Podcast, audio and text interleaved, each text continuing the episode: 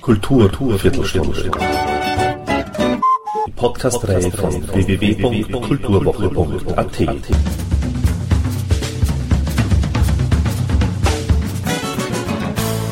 Präsentiert von Manfred Horak. In der zweiten von drei BAP-Episoden sprechen wir über politische Haltungen, unbequeme Wege und Solidarität. Ausgehend von Niedekens Liedtext für den deutschen Beitrag zu Live Aid im Jahr 1985 Nackt im Wind. Übrigens sein bis dato einziges in Hochdeutsch geschriebener Liedtext. Politik bzw. generell gesellschaftspolitische Statements sind bis heute Themen in Niedekens Texten auf Radio Pandora Unplugged gibt es zum Beispiel das herausragende Lied No Gulu über die Organisation Gemeinsam für Afrika und über den Besuch eines der vielen Flüchtlingslager rund um Gulu im bürgerkriegszerrütteten Norden von Uganda.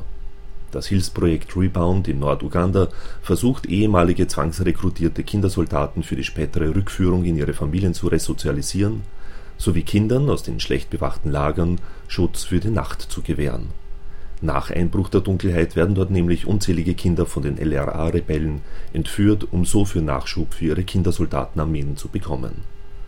Somit Ton ab für Wolfgang Niedecken.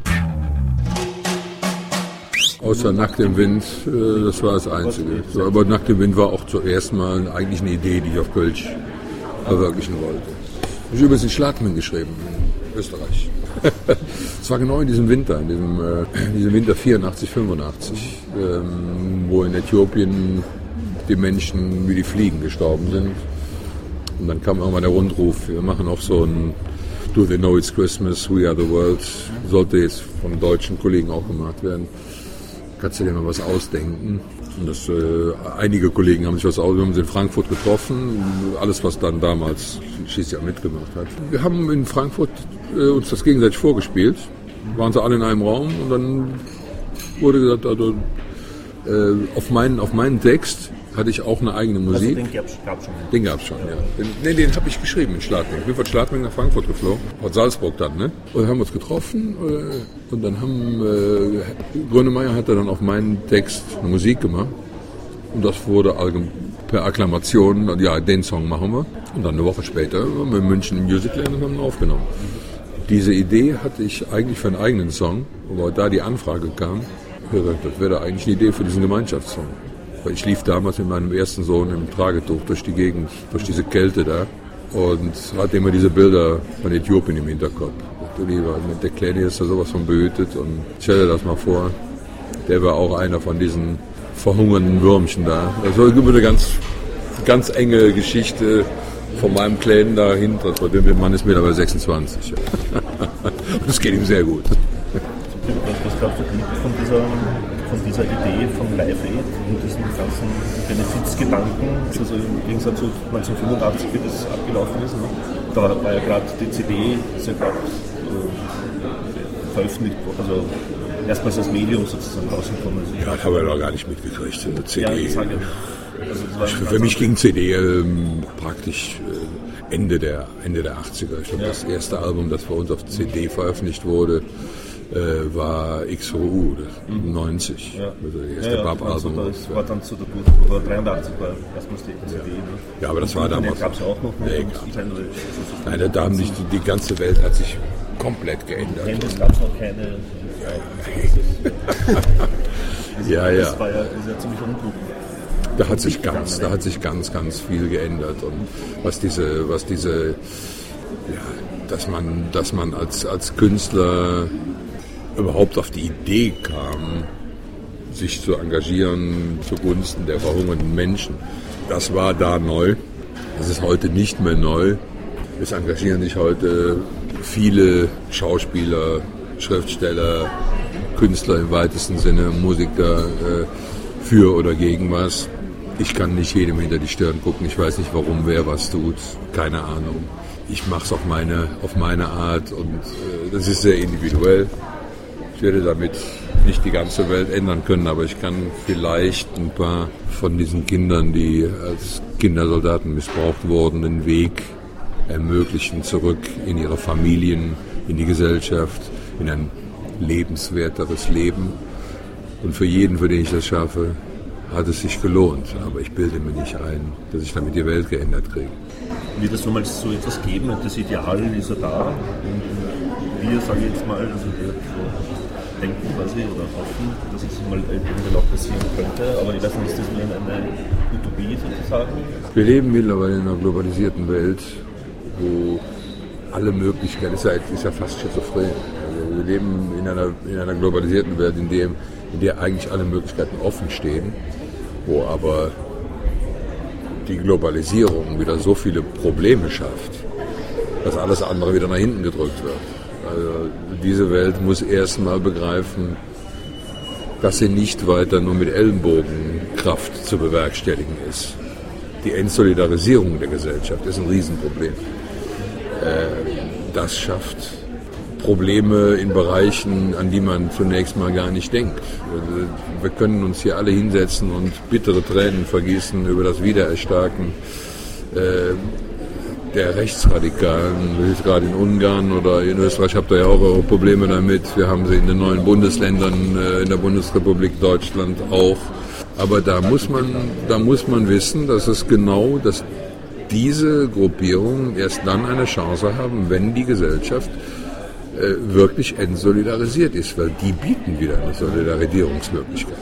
Die bieten das. Äh, die kommen und bieten den Kids, die mit Tunnelblick nur sehen, wir haben keine Lehrstelle, wir haben keine Zukunft, wir haben gar nichts, aber einmal kommen die rechten Rattenfänger und bieten ihnen wenigstens eine Kleiderordnung oder wenigstens äh, jemanden, der sich dafür interessiert, dass es ihnen suboptimal geht. Ja? Äh, da muss man ansetzen. Und da ähm, muss man sich auch mal selber überprüfen, was man denn in seinem Alltag so macht. Ja? Also man kann sich, äh, man kann sich gut über, über das Veröden der Innenstädte aufregen, dass die ganzen kleinen Läden sterben, dass die alle platt sind. Und dann überlegst du mal, wann habe ich denn zuletzt bei Ikea meine Möbel gekauft?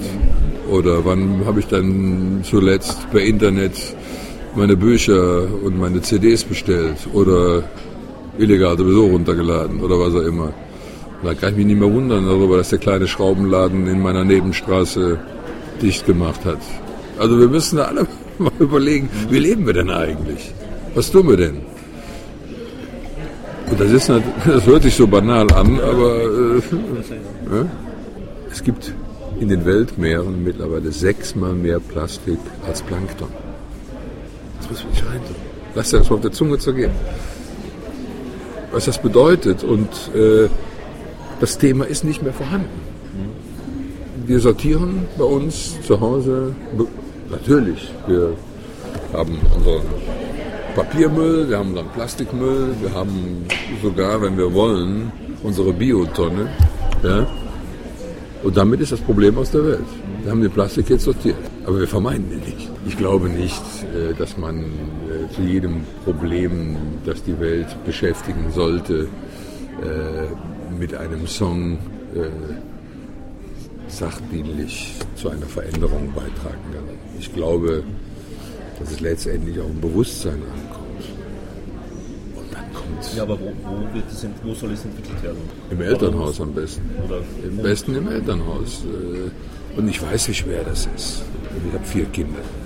Ich weiß, wie selten man, je älter die Kinder werden, dazu kommt, mit ihnen zu jedem Thema mindestens mal einmal ein vernünftiges Gespräch geführt zu haben. Das ist sehr, sehr schwer. Das meiste kannst du sowieso nur durch Vorleben äh, und mit einer ziemlichen Hornhaut vermitteln. Äh, wenn du so und so oft mal deinen Kindern gezeigt hast, dass du selber bereit bist, einen unbequemeren Weg zu gehen, weil du den für richtig hältst, wenn sie irgendwann darüber nachdenken, warum macht denn der Alte das eigentlich immer? Wenn du aber selber immer den bequemeren Weg gehst und kommst dann an und äh, predigst Wasser und trinkst Wein, ja, was soll da passieren? Na, ihr Vater, vergess es. Ja. also ich bin überhaupt kein Freund davon zu jedem Problem, das einen beschäftigen sollte, einen Song zu schreiben und dann zu meinen, damit kriegen wir es geregelt. Wenn ich manchmal Songs schreibe, die von solchen Themen anderen, dann ist es, weil es mich beschäftigt. Aber ich schreibe ausschließlich Songs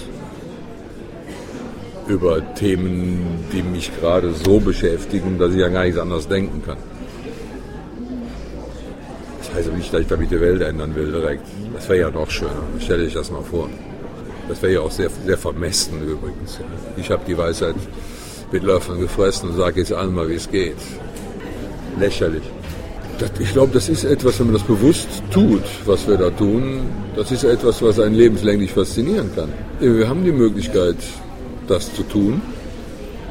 Es macht Spaß, es ist erfolgreich, es hat auch hier und da mal was bewegt ein schöner kleiner Nebeneffekt. Ähm, warum in aller Welt sollte ich auf einmal was anderes tun? Das ist mein Beruf, ganz einfach. Das ist äh, mein zum, zum Beruf gewordenes Hobby. Und wer so leben darf, der führt ein privilegiertes Leben. Bin mir doch bewusst.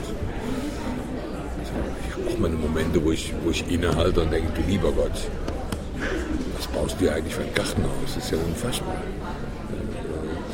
Das sind eigentlich immer schwere Momente, wo mir bewusst wird, äh, wie viele, wie viele Menschen innerhalb dieses innersten Kreises davon abhängig sind, dass dieses Kartenhaus BAP nicht einstürzt. Also wenn du mal nur unsere Familien nimmst oder die, die, die unmittelbarsten Mitarbeiter der Band, ob es unser Büro ist, äh, das sind so Momente, die sind mir eigentlich gar nicht angenehm. Weil das gibt dem Ganzen da so eine Schwere. Ich bin eigentlich mehr so Homo Ludens, ich spiele gerne. Das äh, geht jetzt erstaunlich lange gut. Dass wir so lange nicht mehr in Österreich Hallentourneen gemacht haben, hängt eindeutig damit zusammen, dass sich hier die Radiolandschaft noch intensiver verändert hat als in Deutschland. Mhm. Hier finden wir im Radio gar nicht mehr statt. Ja. Das ist für eine Band wie Bab, wir sind nun mal jetzt keine, keine Popband, die man irgendwo zwischen zwei Werbeblöcke packen kann. Das Katze mit Bab. In Österreich sind wir komplett aus dem Radio verschwunden. Und wenn du keine Radiounterstützung hast für eine Hallentournee, dann kannst du es auch vergessen. Also wir machen das jetzt nochmal, weil wir mit Hubert diese, diese Linz-Geschichte gespielt haben und ja, geil, lass uns doch nochmal in Österreich wenigstens eine Clubtournee machen. Und jetzt machen wir sie. Haben äh, wir, wir erlauben, erlauben, uns diesen Spaß, äh, fahren mit kleinem Besteck los. Denn wenn wir, wenn wir das Ding spielen würden mit dem Besteck, mit dem wir äh, bei uns unterwegs sind, äh, dann würde das miese einfahren ohne Ende. Das, das geht nicht. Da muss man, so, so realistisch muss man sein und mit, mit, mit beiden Füßen am Boden stehen und sagen, so in Österreich eine Clubtour trauen wir uns zu. Wollen wir das, wollen wir das nicht? Da fährt man mit kleinem Besteck los und nicht mit äh, mit zwei Trailern und lässt davon einen dann vor der Tür stehen. Und ja. das ist ja Quatsch. Ich meine, österreichischen Künstlern geht es ja auch so wie euch. Hm. Die werden auch nicht im österreichischen Radio gespielt. Wie, wie ist denn das in, in Deutschland, die Situation? Das ist jetzt auf österreichischen Künstler gegenüber, sondern ähm, ist das besser geworden oder ist das gleich schlecht oder gleich? Also wir können, wir können froh sein, dass, dass wir ein großes Stammpublikum haben, dass wir einen guten Ruf als Liveband haben. Äh, aber im, im, im, im deutschen äh, private Radio laufen wir so gut wie gar nicht.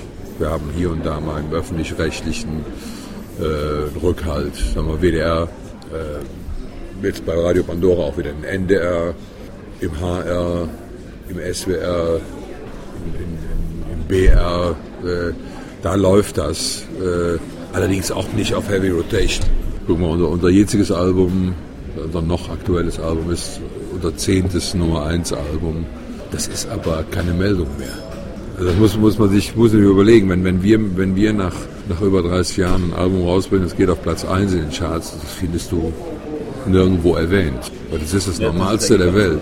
Aber wenn dann irgendeine Band ankommt, äh, die jüngerer Bauart ist äh, und die schaffen es dann mal in die Top Ten, da hast du jede Titelseite, auch, auch da muss man realistisch sein. Also wen interessiert ein 59-jähriger Kerl auf einer Titelseite von der, von der Zeitung, der so aussieht wie vor 30 Jahren, nur ein bisschen älter. Ja, also, denn? Also, da muss man schon dafür auch ein Gespür haben und sagen, ey, das sind welche, die sind in diesem deutschsprachigen Bereich sich so treu geblieben wie Neil Young, Bob Dylan oder wie so die, die Abteilung. Aber du wirst auch selten mal irgendwo auf einer normalen, illustrierten äh, Kollegen Neil Young auf dem Titelblatt sehen.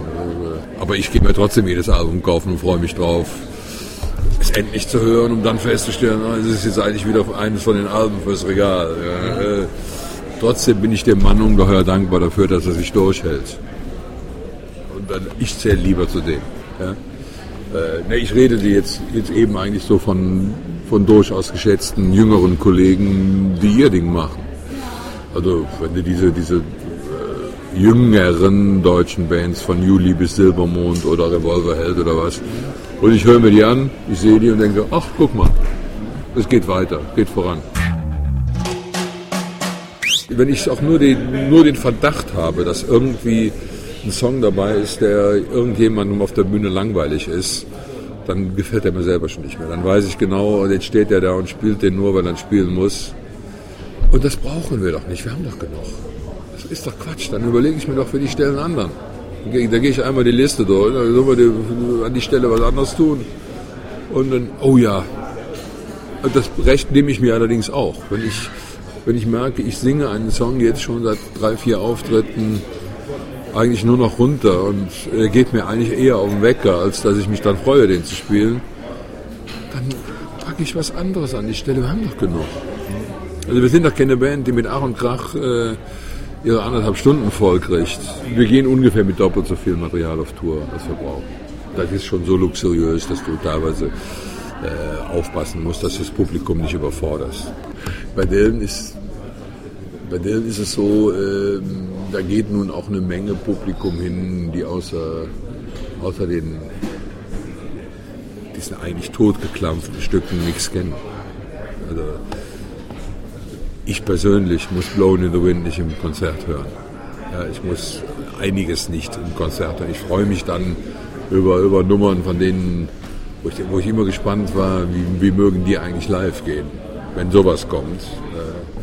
Aber ich billige den Leuten schon zu, dass sie sich freuen, wenn Like a Rolling Stone kommt. Und selbst gibt schon mal hier und da eine charmante Version von Blowing in the Wind, aber ich wirklich, ich freue mich dann über Nummern, die irgendwo auf Alben versteckt sind.